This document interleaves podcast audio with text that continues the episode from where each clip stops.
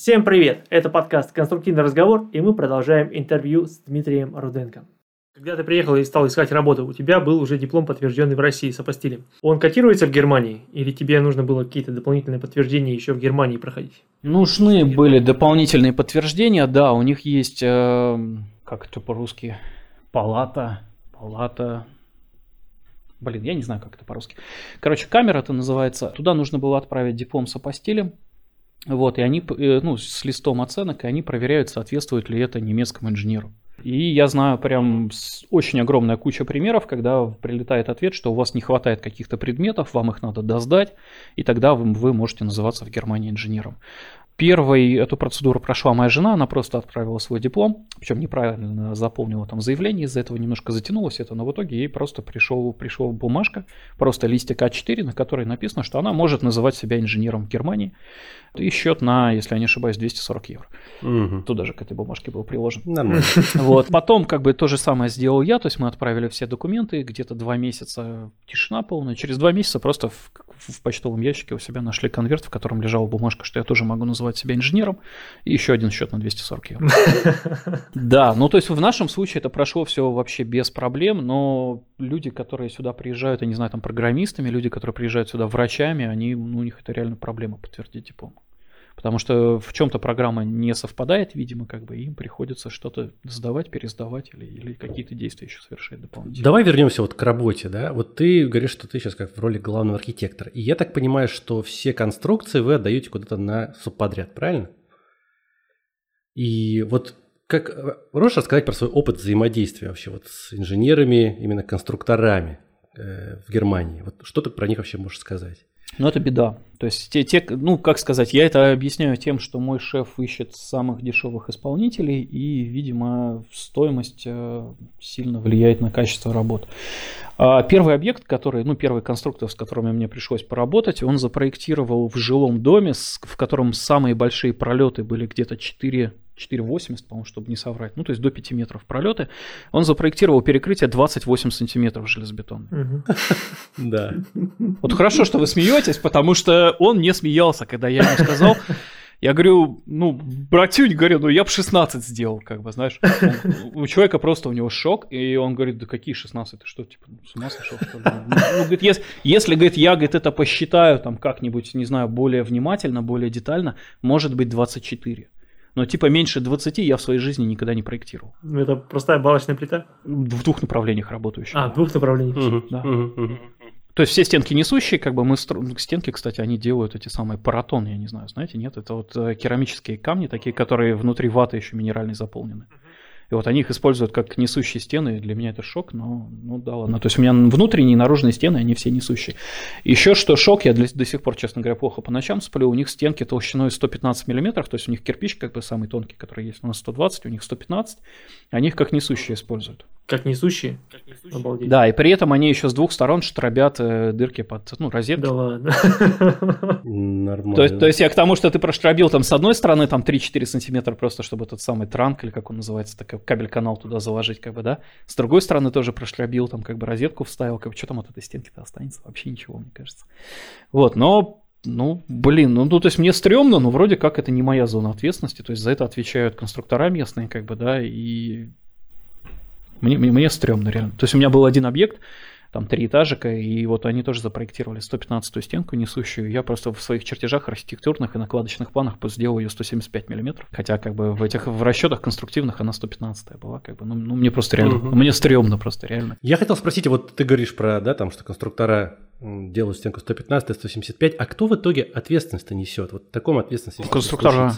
Конструктора. У них, у, них, угу. у них еще у нас экспертиза, у них система э, проверяется только конструкции, то есть у них есть штатикер, это называется по-немецки, ну, статический расчет штатикер.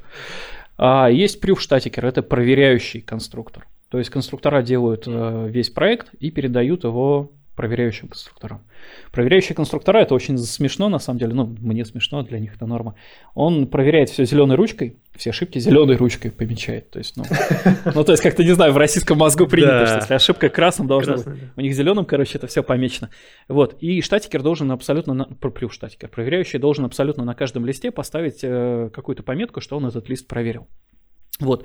Я не знаю, в чем у них тут, блин, что с ними не так, но они выдают, то есть дом три этажа, они выдали мне том расчетов на 1061 лист. 1061 страничка А4. И, Ручные, да? и вот этот проверяющий конструктор, он должен на каждом листе поставить пометку, что он этот лист проверил. Ну, то есть, понятно, да, это там они считают, они считают все в микрофе, и это из микрофе просто тупо таблицы, как бы, да, то есть ты берешь там, не знаю, все разбитое на конечные элементы и выводишь там все усилия, там, не знаю, там, моменты, там, не знаю, продольные силы, там, поперечные силы. И вот по каждому конечному элементу, там, не знаю, 150 листов подряд, как бы, да, там идут, как бы, эти усилия, как бы, да. И вот этот проверяющий конструктор, он должен на каждом листе условно расписаться, что он проверил, что эти цифры все правильные. Вот. Ну, то есть я думаю, что конечную ответственность, наверное, несет этот проверяющий. Проверяющий работает в другой компании или в той же самой? Да, и, те, и та, и та фирма частные. Вот, то есть э, заказываешь любую, ну, у любых конструкторов за любо, заказываешь как бы конструкции, вот. И отдельные фирмы, которые занимаются только ну, вот этой контролем, проверкой, как бы, да, у них у любой фирмы, соответственно, заказываешь проверку. Если он проверил, а потом оказалось, что что-то рухнуло или что-то там. Не знаю, нет у меня такого опыта. Ну, никакой госэкспертизы... Никак не могу. Госэкспертизы никакой вообще, в принципе, нет. То есть никакие органы это все не проверяют. Только вот есть расчетчик и проверяющий. Тут есть, тут есть такое понятие, Тут есть такое понятие город, и это, наверное, что-то типа нашего КГА, я думаю. Все, все как бы чертежи, там архитектура, не знаю, там генпланы, они попадают в город, и город должен создать свою как бы резолюцию, не знаю, как это правильно назвать. То есть, условно, они проверяют, там, не знаю, цвет фасада, да, там, не знаю. Ну, вот такого плана, как бы, да. Ну, тут, тут как раз КГА, по-моему, в Питере проверял. Ну, короче, чтобы здание вписывалось в окружающую застройку. Да, чтобы... да, то есть там люди, которые, они, ну, то есть это сотрудники администрации города, они живут в этом городе, и они реально как-то заинтересованы, чтобы город развивался, чтобы он был красивый, как бы, да, вот. Они проверяют, ну, чтобы этот дом, скажем так, органично вписывался в окружающую застройку. То есть, э, чтобы там не было проблем, не знаю, там, с транспортом, там, да, там, не знаю. То есть я, честно говоря, не очень знаю, что они там проверяют. Я знаю, что это здесь очень долго. Здесь все очень долго. То есть эта проверка может занимать от полугода, там, не знаю, до года. Вот. И, но при этом они очень контактные, то есть э, по любому вопросу можно приехать прямо туда к ним, не знаю, помещение как-то, здание, как назвать это, э, в котором они сидят, задать вопросы, просто спокойно поговорить, и в рамках разговора они могут прямо на чертеже, там, не знаю, ручкой написать, что там, не знаю, велопарковку, там вот настолько велосипедов сделать вот здесь. Известно ли тебе какие-нибудь скандальные случаи, когда вот этот комитет городской э, принимал решение, которое бы не устраивало горожан, и из-за этого поднималась большая буча? Скорее нет, чем да, но это все как-то очень мирно, ну, как бы в рамках разговоров как бы обсуждается, договаривается. Допустим, у нас сейчас мы проектируем один дом, и мы сделали эксплуатируемую кровлю, вот, и терраса, ну, то есть там он как разноэтажный такой дом. Вот, и с одного из этажей можно выйти на кровлю соседней секции, и там терраса. Вот. И, ну, как бы эти власти города, они беспокоятся, что на этой террасе будут проходить шумные вечеринки, которые будут видны соседям из окон. И они попросили по, ну, как сказать, вдоль парапета посадить кусты, чтобы эти кусты загораживали вид на террасу. Интересно. Нам ну, то есть вот это, это, это уровень, не знаю, проблем, которые ты решаешь с администрацией города, скажем так. Угу. То есть все заинтересованы, чтобы всем было в итоге хорошо. Да, да, то есть я вижу какой-то, ну, здесь, то есть э, у нас задача не запороть, как бы, да, там не придраться, а наоборот найти какое-то хорошее, удачное решение, чтобы всем было хорошо. То есть на одном из, там, другом, на другом объекте, допустим, власти города попросили, у нас там подземный гараж, и они попросили сделать зеленую кровлю на этом гараже, мы нарисовали там какой-то там, условно, не знаю, 10 сантиметров травки, они такие, нет, 10 сантиметров мало, типа там ничего не приживется, как бы там трава сдохнет, нарисуйте, ну, типа сделайте, чтобы хотя бы сантиметров 80 от земли был. И этого нету ни в каких нормах, там понятно, да, там ни Еврокоды, ни DIN нормы не регламентируют толщину пирога кровли над, эксплуат... ну, как бы над гаражом. Но власти города просто свои требования установили, что вот кровля должна быть такая, потому что они хотят, чтобы там зелененький газончик был. Вы имеете право отказаться от этих требований? Да, но они тогда не разрешат дом просто строить. Понятно. В общем, они, а, они рекомендуют, но при этом... Не, ну всегда компромисс какой-то можно найти. То есть и таких каких-то патовых ситуаций еще пока не было. В чем основ, основное отличие вот в твоей работе сейчас э, и вот если бы ты на такой же должности работал бы в России, как ты думаешь? Не знаю, я никогда не работал архитектором в России. Я, я с ними воевал только в основном. Не знаю, я, мне, мне, то есть, как сказать, я на самом деле немножко в шоке от того, что я ушел из этой сферы пять лет назад. И сейчас я вернулся в нее назад, как бы там, не знаю, сижу во всяких чатиках, как бы, да, в Телеграме в том же. И у меня такое ощущение складывается, что абсолютно все на Ревите сейчас сидят. То есть, когда я уходил в 2015 году, Ревитом не пользовался вообще никто. И сейчас мне кажется, что в нем сидят вообще все. Для меня Revit это, ну не знаю, мана небесная, потому что, ну, насколько удобно и классно в нем все можно делать. Я работаю сейчас в, такой, в таких условиях, когда решение принимается молниеносно, и на следу, в следующую секунду нужно выдать готовое решение. То есть, я не знаю, мне приходит мой шеф и говорит, так, все, мы меняем высоту этажа там на 4 сантиметра, как бы надо, чтобы через 15 минут были готовые чертежи. И понятно, что если бы у меня все было палочками-кружочками нарисовано, поменять высоту этажа, это беда, как бы, да, то есть это, ну, ну на неделю бы я засел, там, разрезы все исправлять или не знаю что. В Revit я просто меняю уровни, как бы, да, и у меня вплоть до того, что лестницы даже автоматом все перестроились, все, не знаю, высота ступенек пересчиталась, как бы. Вот, и в этом плане, конечно, я очень кайфую от работы в Revit. Кроме работы, у тебя есть какие-то увлечения или на них не остается времени? Ну, корона у нас основное увлечение, то есть мы не выходим из дома, у нас закрыто абсолютно вообще все.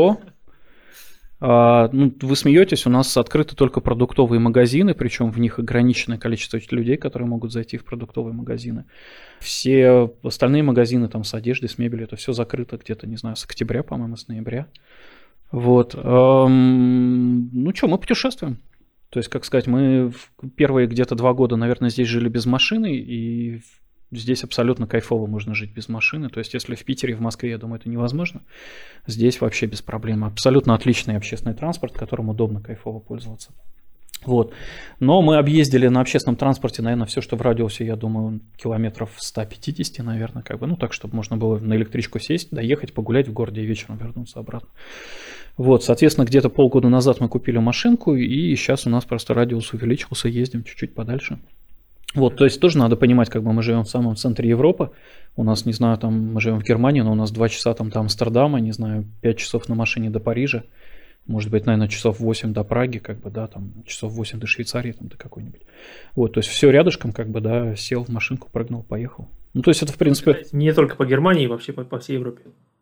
Сейчас нет, опять-таки корона. Ну, корона да, да. Вот, ну, ну, в Голландию ездим. Голландия рядом. Ну, то есть у меня до Голландии здесь 40 километров до границы. Слушай, а вот такой вопрос. Моя любимая тема, да, про зарплаты. Конечно, сейчас ни про какие цифры не будем говорить, просто твоем ощущении? Вот... Я могу говорить вообще спокойно про цифры. Меня очень бесит, когда люди не называют цифры, потому что ну, многим не, понимаю, не нравится. Смысл. Многим не нравится. Ну хорошо. Нет, если... У немцев вообще, у них, у них табу вообще абсолютно на, ну, на разговоры о зарплате. То есть ты ни, никогда никто в жизни тебе не скажет, сколько он зарабатывает и какой у него уровень зарплат там или что. Ну давай, хорошо, окей. Сколько, сколько вот у тебя зарплата, если для тебя это не секрет? 43 тысячи евро в год до вычета налогов. А налоги сколько? По-разному, все очень сильно зависит от твоего социального положения, наверное, если это можно так выразиться. То есть э, женат, не женат, очень сильно влияет на налоговую нагрузку. Есть дети, нет детей, сильно влияет на налоговую нагрузку. Вот, соответственно, я женат, у нас есть ребенок, то есть мы лайтовенько идем как бы по налогам. Пум-пум-пум-пум, 2600 евро после вычета налогов у меня на руки. Вы работаете вдвоем, да? Ну, ты и жена. У жены отдельно еще она где-то полторы зарабатывает. Но она, но она работает... Этого вам хватит? Она работает, она работает 30 э, часов в неделю, то есть 6 часов в день. Вот, а, потому что, ну, ребенок, опять-таки, сейчас из-за короны садик работает в ограниченном режиме, то есть садик открывается позже, закрывается раньше. Вот, и полный рабочий день она работать физически не может, потому что надо заниматься ребенком. Вот, поэтому она работает 6 часов в день, и у нее после вычета налогов полторы тысячи получается на Ну, я вот сейчас в рубли перевел, если просто для слушателей, это получается где-то 370 тысяч рублей да, в месяц. Ну, это просто, чтобы люди понимали, да, но я понимаю, что ценность этих денег, да, в Европе, она может быть совершенно другой, да, там, допустим, 370 тысяч рублей в месяц для семьи у нас в России это дохрена просто будет. Но вот ты можешь сказать про эти деньги, которые ты получаешь, что это очень много для Германии? Или все-таки это среднее, или там чуть ниже, чуть выше среднего? Хватает вообще на жизнь? Вы сказали, что нельзя матом ругаться. Ты вот это до хрена запикаешь потом?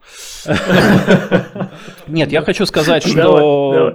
Ну, то есть я вообще не жалуюсь. Вот реально норм. То есть э, я, мы платим, у нас есть как бы, ну не знаю, как это назвать, пул ежемесячных расходов, которые не меняются из месяца в месяц. Это кварплата, ну как бы, блин, как-то аренда, кварплата, а, не знаю, страховок. Тут точно в Германии надо много всяких разных страховок заключать каждый месяц мы платим.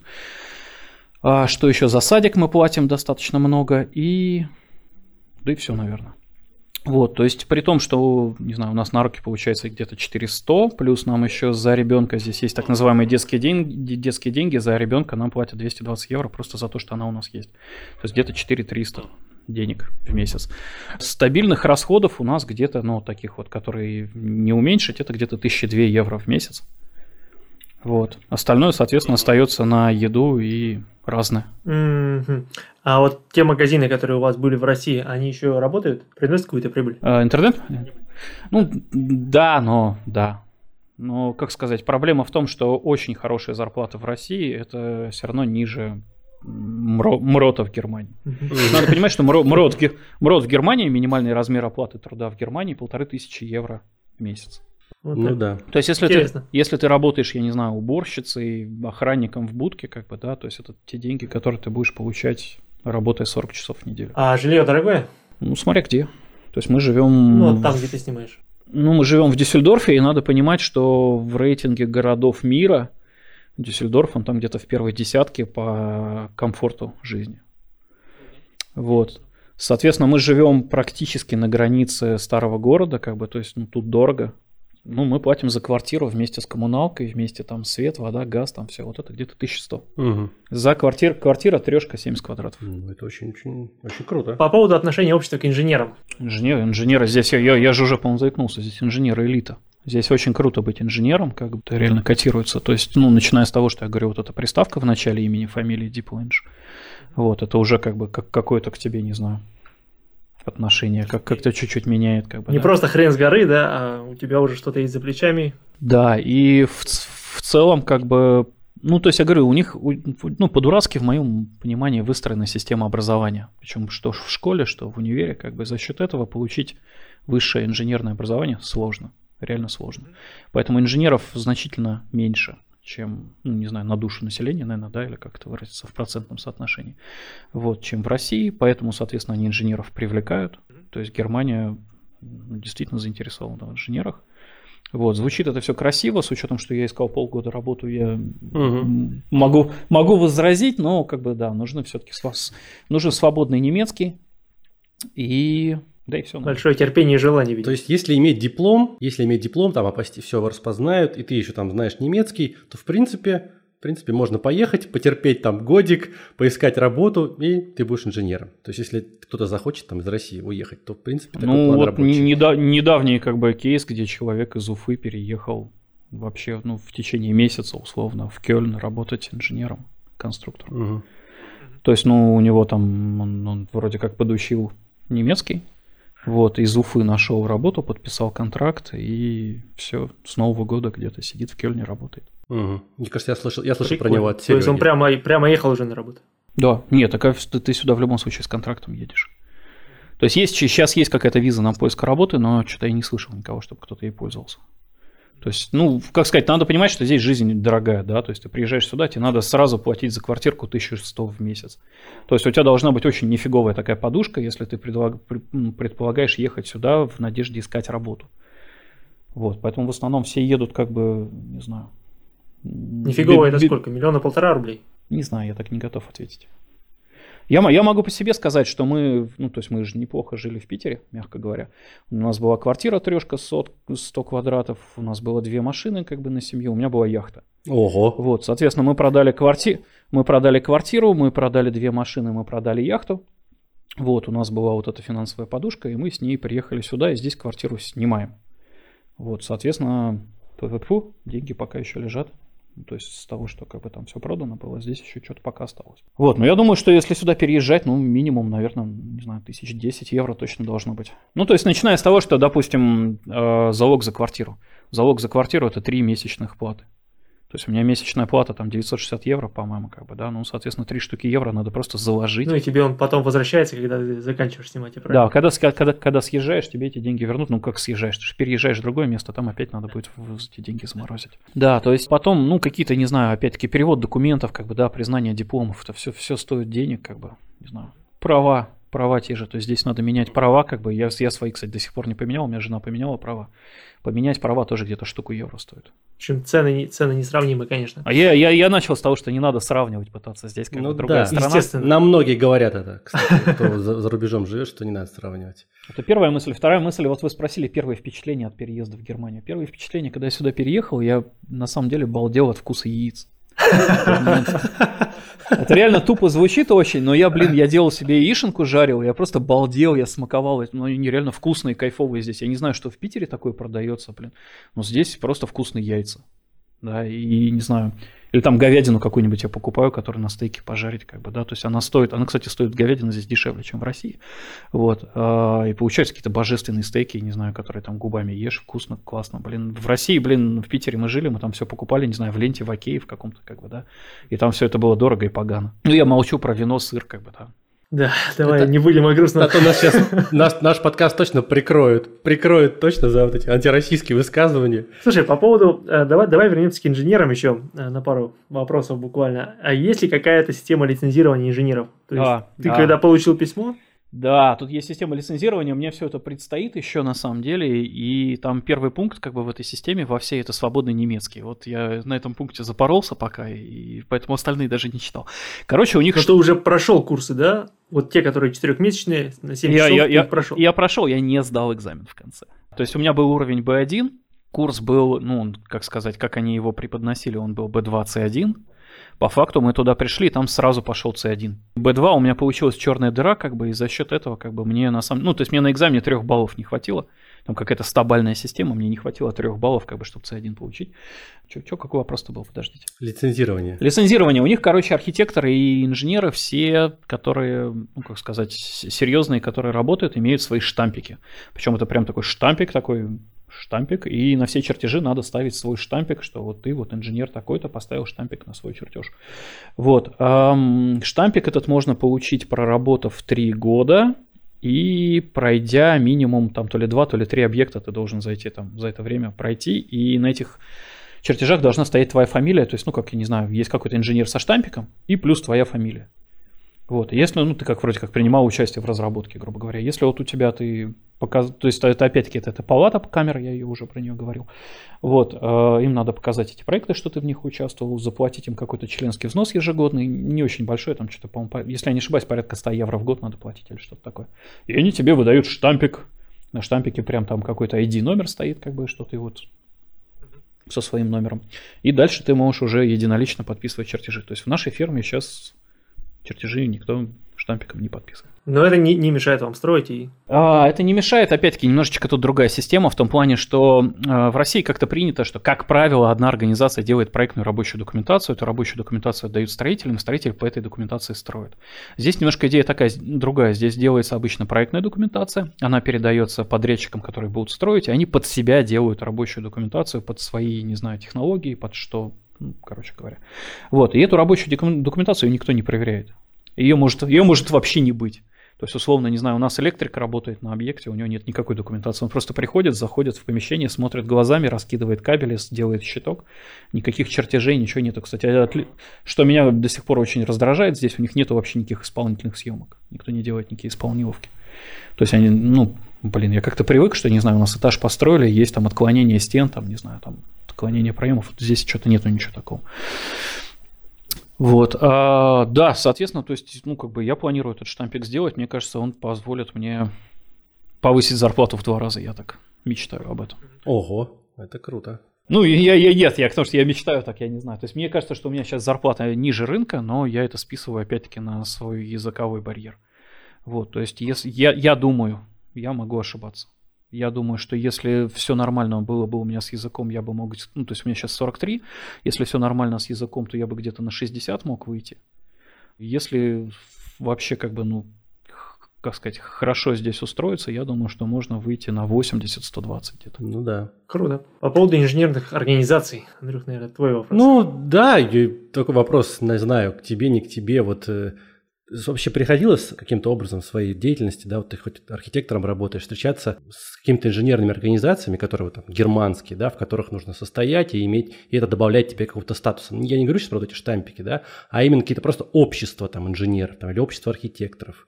Вот что-то подобное есть? Вообще, вообще с Германия страна объединений. У них это Ферайн называется, не знаю, как это дословно на русский перевести. Короче, по статистике каждый немец состоит минимум в трех обществах. И это может быть общество, не знаю, собирателей марок, это может быть общество, не знаю, разводчиков черепашек каких-нибудь, это может быть общество, не знаю, каких-то инженеров, да, как бы. Вот, и они периодически встречаются, у них, я не знаю, там они обсуждают какие-то свои проблемы, там что-то делятся мнением, как бы. Вот. То есть, да, есть общество как бы инженеров, в нем тоже участие платное – оно стоит, я буквально на днях смотрел, что-то, по-моему, в районе 175 евро в год. Но, как бы, записываясь в это общество, они автоматически тебе начинают какую-то, как это называется, периодика, журналы, короче, тематически начинают тебе присылать. То есть, грубо говоря, в стоимость подписки включена подписка на журналы. И журнальчики, как бы, я листал, ну, достаточно интересно. То есть, я не знаю, это, ну, примерно, я не знаю, если видели, нет, там, в России выпускался в свое время, я не знаю, сейчас есть, нет журнальчик, там, бетон и железобетон. Да, конечно. Где публикуются всякие статьи интересные по бетону железобетон. Вот здесь есть то же самое, и плюс ты выбираешь, что тебе интересно. Тебе интересна архитектура, тебе будут журнальчики по архитектуре приходить. Интересно там про вентиляцию что-нибудь, тебе что-нибудь про вентиляцию будет приходить. Вот, и с учетом, что как бы этих сообществ много, как бы, то есть на любой вкус и цвет можно себе что-то подобрать, найти. Вот, плюс, естественно, выставки, да, то есть, я не знаю, там в Мюнхене раз в два года проходит какая-то крупнейшая в мире выставка строительная, на которой съезжаются там со всего мира, там, не знаю, строительные организации, не знаю, проектные организации, которые что-то что представляют, там, предлагают. Что еще? Ну, я знаю, по крайней мере, что есть в Дюссельдорфе девица, которая архитектор, она как фрилансер, да, и пэш, и пэшечка.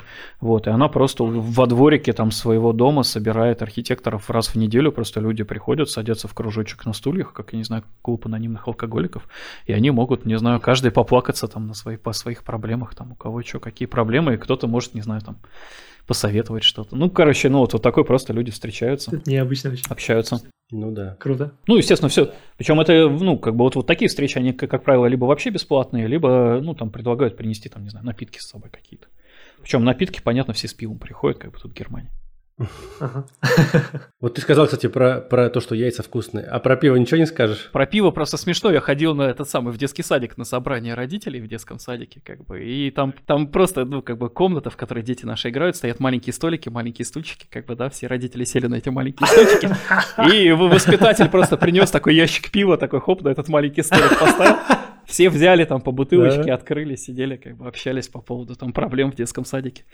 Я что-то постеснялся, пиво брать не стал, но, но это очень забавно на самом деле. Круто, круто. Ну, сразу настраивает такой неформальный лад, не то, что там я учитель, а вы родители, и мы должны... Не-не-не, здесь вот, как сказать, я, я вообще считаю, что, блин, ну, то есть, как по мне, здесь супер дружелюбные люди. То есть, вот это вот, вот Россия для грустных, как бы здесь абсолютно иная ситуация, вплоть до того, что я в России прожил, там, не знаю, в питерской квартире 10 лет, и никого из соседей не знал. Я знал только соседку через стенку, потому что она все время приходила орать на нас, что мы шумим. Да? Здесь, здесь я знаю всех соседей в нашем подъезде, я знаю всех соседей в соседнем подъезде, и я с этими соседями уже несколько раз пил, потому что у нас закрытый дворик такой, в который никто, кроме ну, нас и соседей, попасть не может.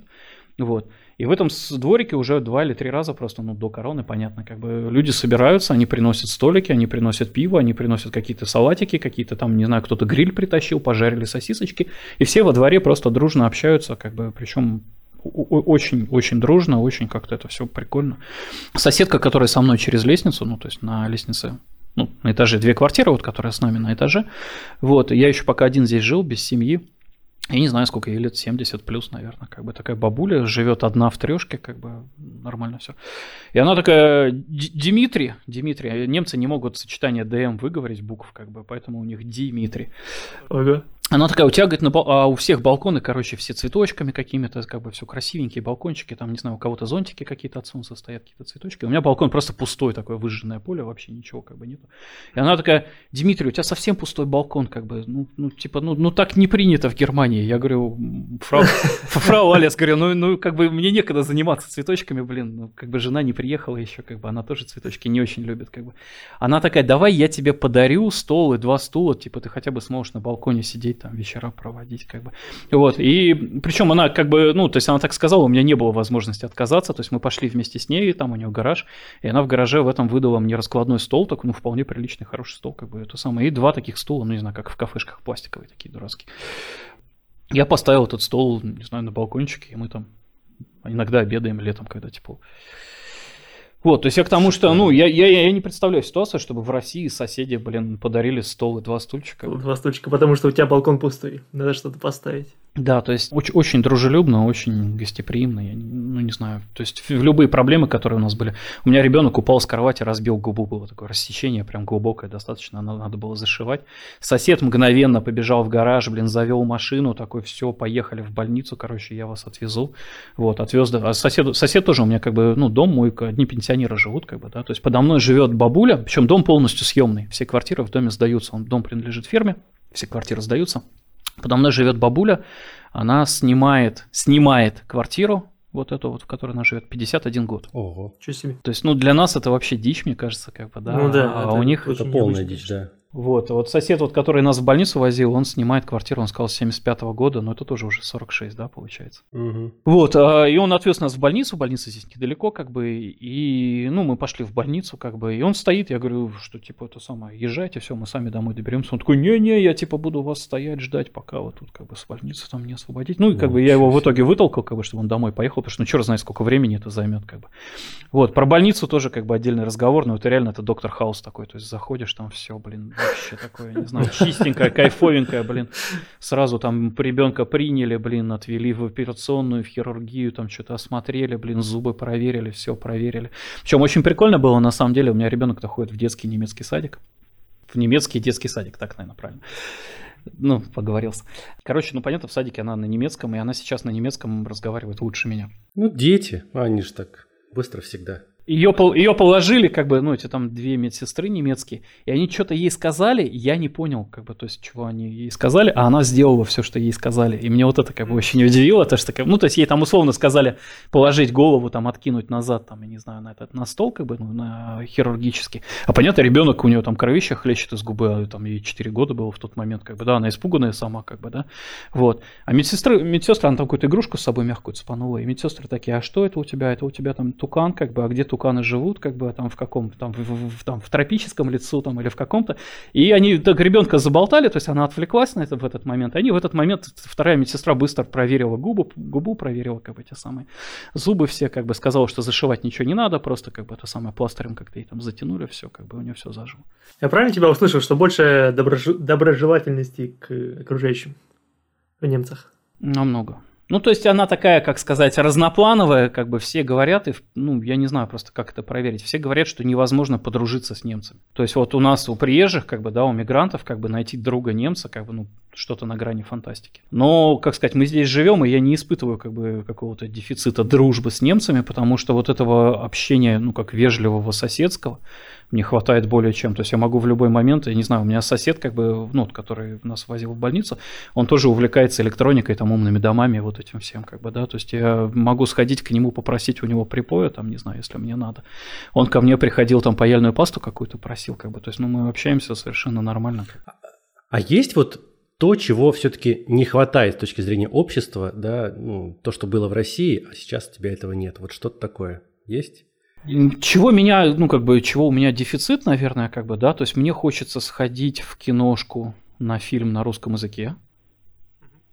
Да, то есть, как бы, мы здесь в киношке не были ни разу, но, как бы, ну, потому что, понятно, все идет на немецком, как бы, да, немецкий еще не на том уровне, чтобы смотреть фильмы на нем. Мне кажется, ну, то есть, э, не знаю, там народ жалуется, гречи нету. Ну, нет и нет гречи, ну, хрен с ним. Мы, мы, мы, да, мы нашли, тоже не проблема. Мы нашли на русский магазин, на самом деле, там гречи продается, вот. У них какая-то другая греча здесь продается, то есть это тоже греча, но она зеленая почему-то, я не знаю почему зеленая. А, зеленая гречка вот. есть такая, да. У нее немножечко, ну то есть похож вкус на другой немножко, как бы, но зеленая продается везде без проблем.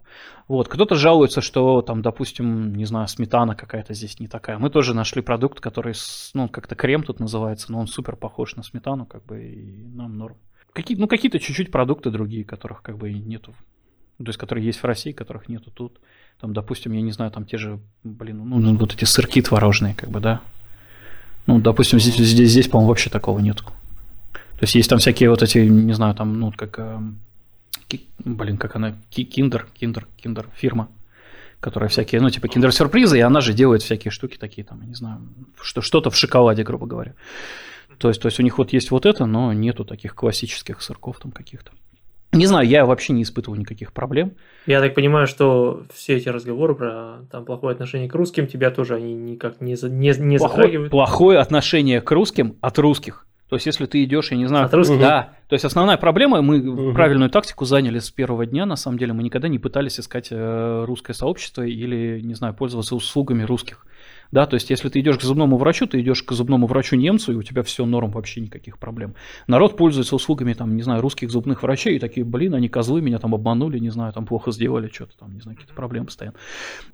То есть, я не знаю, ну, мы с первого дня как-то не пытаемся общаться как бы с русскими, и как это, мы русские друг друга не обманываем, как бы, да? Да, да, Вот, да. То есть у, на- у нас таких проблем здесь нету реально, как бы, ну, Ну, То есть вы не, не избегаете этого общения, но и не стремитесь к нему. ну, то есть, как сказать, если мы ищем там, не знаю, зубного врача, то мы просто ищем ближайшего к дому. Мы не будем искать русскоговорящего русского врача там или что-то такое. Да, домашний, ну, как терапевт у меня как бы русскоговоримый, ну, он всю жизнь в Германии прожил, но только с той точки зрения, что я хожу по другим врачам, которые специалисты, как бы, да, они пишут, ну, то есть в России тоже, если у тебя не медицинское образование, ты хрен поймешь, что они там тебе объясняют по-русски, как бы, да, условно.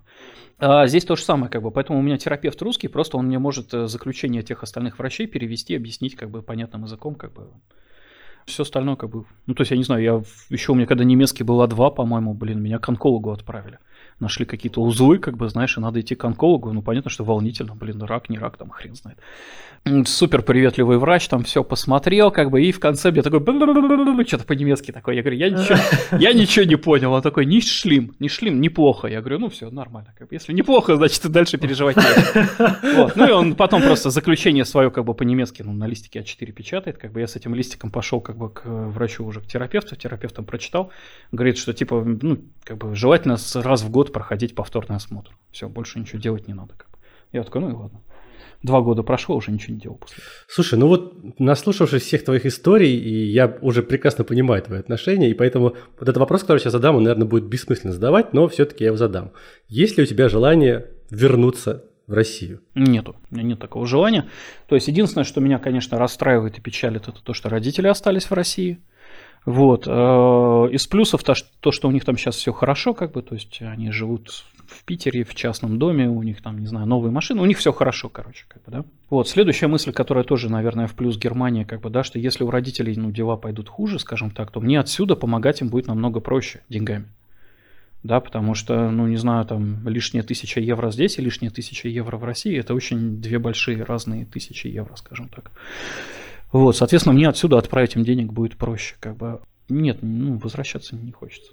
Ну, то есть, как сказать, я на самом деле, я родился и вырос в Питере, я не очень люблю Питер, это тоже, наверное, дико прозвучит. Да, Вот, мне странно. всегда не нравился, мне всегда не нравился этот город, потому что он очень грязный, это бесконечный дождь. То есть, опять-таки, да, когда я сюда приехал, оказывается, что дождь может идти меньше, чем три месяца. И когда, ну, кстати, здесь погода вообще интересная в том плане, что в течение дня может, не знаю, 3-4 раза пойти сильнейший какой-то ливень, потом выйти солнце, светить, все высохнет, потом пойти опять ливень, опять высохнуть, и вот так вот 3-4 раза за день без проблем. Вот, но в целом, как бы в любом случае, даже если у тебя пошел ливень, как бы, да, то ты знаешь, что через какое-то время у тебя выглянет солнце, и ты, не знаю, будешь радоваться этому солнышку и получать какое-то удовольствие. В Питере, если у тебя пошел дождь, то ты три месяца, как бы, не знаю, ждешь того солнечного дня, когда один день там, пока ты на работе, посветит солнышко. Вот. Плюс, опять-таки, ну, да, я по яхте-то тоскую, то есть я занимался парусным спортом, у меня была своя парусная яхта, я участвовал во всех соревнованиях, которые в Питере проходили. Глупо, наверное, об этом хвастаться, но я выиграл чемпионат России в любительском классе в парусном спорте, как бы, да, то есть здесь мне этого не хватает, но я это как бы воспринимаю как какое-то временное ограничение, то есть я планирую вернуться ко всему к этому, когда чуть-чуть стабилизируется ситуация. Понятно, Дмитрий, тебя на самом деле очень приятно слушать, очень классный у тебя настрой, то есть нет, нет вот какой-то отчаянности, нет Так, так я, уй- так я уехал. Да. Вот, на- на- наоборот, ты стремишься к лучшему. Видно, что у тебя дела там а день, день ото дня, слава богу, идут все лучше и лучше. Вот, ты потихоньку осваиваешься. Мне очень понравилось, как ты все это рассказал. Спасибо тебе огромное за то, что ты уделил время и ответил на наши вопросы. Да не за что, я надеюсь, что кому-то это интересно будет слушать. Я уверен, что это будет Это будет 100% очень интересно, да. Кстати, мы задали, забыли задать еще один вопрос. Вот э, есть ли у тебя какое-то пожелание да, к тем, к ко всем инженерам, которые сейчас в России остались. Хочешь ли ты что-то им сказать? Какой-то вот, языки да, учите, я всем говорю, блин, учите языки. Причем английский должен быть свободный-свободный, а, как сказать, то есть, зная только английский язык, уже, в принципе, можно найти работу в Германии. То есть, дофига всяких компаний крупных международных, да, которые ну, работают во всем мире, у которых крупные офисы в Германии, где можно работать только на английском языке. Ну, немецкий, как бы, соответственно, у меня фирма поменьше, у меня все по-немецки. Да, то есть только языковой барьер основная проблема. А в плане там, в плане, в плане уровня подготовки, там, я не знаю, там других норм, это все очень быстро подтаскивается при желании. Угу. Еще пол подкаста думал про этот вопрос, так и не задал. А, сложно ли тебе было переучиваться с российской системы обозначений на чертежах на немецкую? Да не могу сказать, что сложно. Ну, то есть она до сих пор бесит, но не сложно. То есть тут проблема в том, что они все в сантиметрах меряют. И это постоянная проблема у нас с шефом, потому что я до сих пор на автомате все в миллиметрах говорю, а он все говорит в сантиметрах. И я ему звоню и говорю, у нас там типа стенка на 40 отклонилась. Он такой, что? Я говорю, 40 миллиметров. Он говорит, а, блин, говорит, напугал в таком духе, потому что он 40 сантиметров для него. Еще абсолютно, ну, это такие инженерные, наверное, уже немножко темы, они не пользуются осями. Я не понимаю, как они вообще работают. У них нет осей вообще, в принципе. Они просто делают планы этажей. Просто размеры? Просто планы этажей, просто без осей. Это какой-то ад. И строят тоже без осей. Я, я, я, короче, продавил уже, то есть у меня на всех чертежах сейчас оси есть, и строители такие, о, нифига себе, типа, удобно. Я говорю, да ладно, да ладно, блин, удобно. Вот. А следующая тема, короче, это размеры. У них не принято ставить размеры на планах, у них все размеры вынесены снаружи чертежа. То есть у них есть какой-то план этажа, и снаружи этого плана как бы 5-6 цепочек размеров идет. То есть там, допустим, цепочка, не знаю, там по окнам снаружи, цепочка по окнам изнутри, потом следующая цепочка по стенкам там в каком-то сечении, непонятно в каком, потом какая-то цепочка еще. И это все снаружи, то есть ты образмериваешь не в том месте, где ты проводишь размеры, как бы, да, это все это наружу выносится. Я тоже с этим борюсь капитально, то есть я, ну, меня пару раз заставляли переделывать чертежи в таком формате, я сказал, что, ну, то есть я переделывал, скрипя зубы, зубами. Но принципиально я, блин, размеры все делаю, ну, как, как в России, то есть где ты размериваешь, там и размер стоит, как бы. Угу. Вот. А постоянно прилетает со стройки, что что за странные чертежи у вас такие, блин, мы с такими никогда не работали, но в целом, как бы, я думаю, что я додавлю их, и они будут работать с такими чертежами. То есть я пытаюсь э, изо всех сил свой российский опыт и свои российские, как это назвать, непривычки даже, не знаю, ну, есть какая-то методология проектирования, методология стройки, да, как бы в России, как она выстроена, как бы, да, и я пытаюсь все вот эти решения, если они мне кажутся хорошими, применять здесь. То есть в России тоже много дури всякой, как бы, естественно, я не буду ее сюда там навязывать. Вот, у них, у них здесь, конечно, система отличается, отличается сильно, вот, но мне повезло, наверное, с шефом в том плане, что он меня слушает, но в любом случае решение остается за ним, но если какая-то идея моя которую я из России притащил, ему кажется хорошей, как бы, да, то он ее принимает в работу, скажем так. Так, ну что ж. Да, наверное, надо закругляться, потому что два часа уже почти болтаем. Вот, слушай, Дмитрий, очень интересно было тебя слушать. Вот честно, послушал тебя, и мне самому захотелось... Я всегда говорю, наоборот, не уезжайте, оставайтесь. Самому, самому, самому, захот... самому захотелось уехать. Ну, это так, может быть, минутная у меня такая слабость. Да нет, это не ну, минутная реально, слабость. Мы, мы, мы работали, у меня последний заказчик был в России, ЛСР. ЛСР, блин, ну, самая, наверное, одна из самых больших строительных, ну, с больших застройщиков России. Мы работали с ЛСР, как бы у нас мы работали без аванса, 40% после прохождения экспертизы, 60% после ввода в эксплуатацию. Ну как, блин, так работать? Ну, ну где ввод в эксплуатацию, а где... То есть мы делали раздел КЖ, как бы, да? Ну да. И за КЖ получить 60% э, денег после ввода в эксплуатацию. Ну это же несерьезно. Ну да, да, это, это дичь, дичь. Вот, и, соответственно, блин, плюс, как бы, надо понимать, что эти деньги обесцениваются в России постоянно, как бы, да, то есть ты договорился об одной сумме, у тебя ввод в эксплуатацию через 2-3 года, за эти 2-3 года там этот труп уже, эти деньги могут ничего не стоить вообще. Соответственно, не знаю, то есть у меня еще переход-то на самом деле, то есть я в России-то работал только на себя исключительно, здесь я, можно сказать, первый раз в жизни искал работу и сейчас работаю на дядю, то есть у меня вот такого опыта-то раньше не было, то есть это тоже отдельный элемент стресса, скажем так, но с другой стороны, как бы, ну, мне нравится, зарплата регулярненькая, прям 31 число, там 30 на карточку падает, тебе не надо там страдать, думать, что там, не знаю, клиентов каких-то искать там или что-то такое. Да, то есть э, плюс социальные всякие гарантии. Германия тут я не знаю. То есть я когда без работы остался, мне платили пособие по безработице. Пособие по безработице 60% от, того, от, того, от той зарплаты, которую ты получал до потери работы. То есть у меня, блин, мы роскошно, ну, на этом пособии мы роскошно жили, вообще ни в чем себе не отказывали. Машину купили как бы как раз в период, пока я без работы сидел. Вот. То есть, ну, в этом плане, то есть я пока работаю на дядю, как бы, и мы буквально вот недавно с отцом с моим общались, и отец такой говорит, ну, давай, сынок, уже свою фирму там. Я говорю, бать, а что-то как-то вот мне пока прикольно, как бы я. То есть можно приходить, приходить на работу в определенное время, уходить как бы в определенное время, не надо вот, вот это вот, вот сидеть перерабатывать там что-то, блин, и тебе еще и заплатят за это неплохо. Мне кажется, ты человек энергичный, тебе все равно рано или поздно этого захочется. Это мое мнение вот после двух часов. Нет, мне этого хочется, я просто в том плане, что на данный момент, ну то есть я, как сказать, я пытаюсь, ну то есть у меня сейчас основные приоритеты в жизни, как основные, я не знаю, плохо звучит, как бы, да, это все-таки вытянуть язык, поднять на свободный, ну чтобы он был свободный, разговорный, скажем так. А надо права поменять, это тоже займет, наверное, месяц где-то. Что еще? Да и все. И надо что-то с этой короной, блин, чтобы что-то поменялось, потому что надоело уже. Да. Прививки у вас там делают, делают уже, не делают? У нас делают, но они разбили все население Германии, по-моему, на 6 э, категорий, ну, как, не знаю, уровней, как бы, да. Вот, первая категория была люди старше 80+, плюс, вторая категория 70 плюс, и, и люди, которые работают с вот этими 70 плюс, 80 плюс. Короче говоря, мы в шестой категории, в самой последней, как бы, да, и до нас по плану где-то август-сентябрь дойдет только с очередь вакцинации. Mm-hmm.